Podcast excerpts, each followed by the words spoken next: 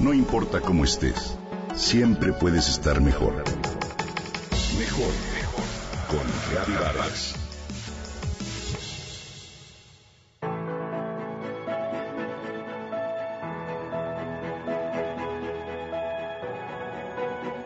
La historia que te voy a contar es de las que quienes como padres quisiéramos que nuestros hijos y nietos conocieran para darse cuenta de lo que se puede lograr en la vida y de lo privilegiados que son.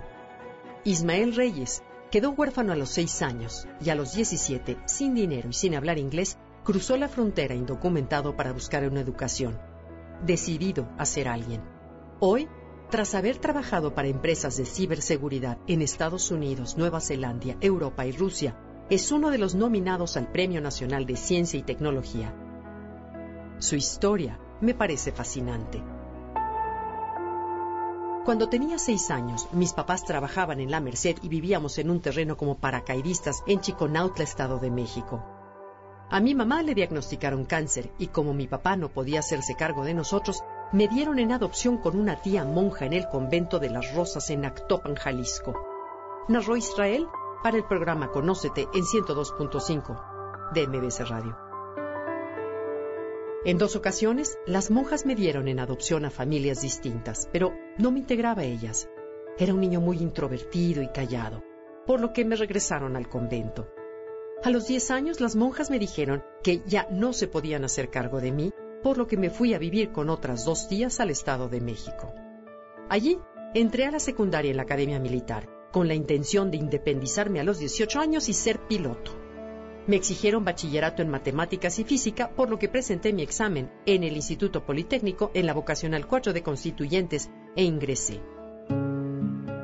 Viví tiempos muy difíciles, pero siempre tuve ambiciones. Trabajé en la viga de cargador de mariscos.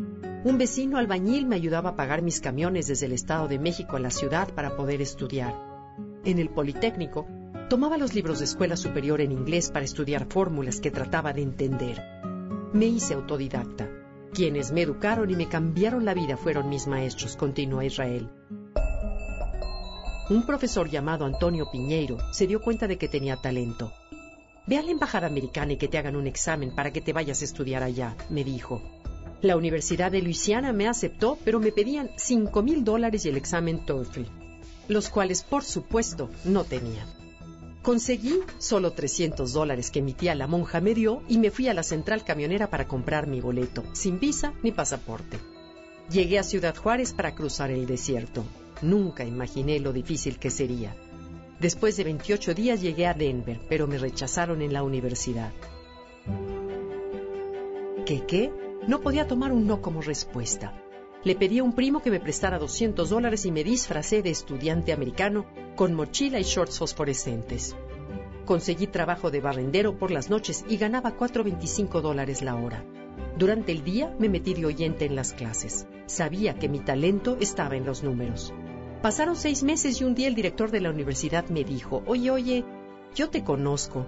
Eres el mexicano al que le negué la admisión, ¿verdad? Ya hablaba inglés, presentaba buenos trabajos, pagaba mis impuestos, pero sentí que la sangre se me bajaba. Soy el barrendero de la universidad y quiero ser médico o ingeniero. No estoy haciendo nada malo. Si me dices que es un delito querer ser alguien en la vida, quien está mal eres tú, le dije, y me aceptó. Estudié matemáticas aplicadas y ciencias en computación. Creer en ti mismo y creer en los otros es la clave para salir adelante pero el pasaporte para una mejor vida es la universidad. Ismael Reyes, un mexicano ejemplar.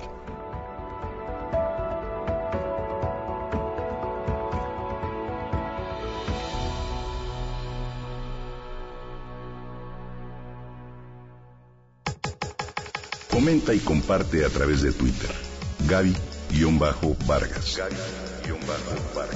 No importa cómo estés siempre puedes estar mejor. Mejor, mejor. Con Vargas.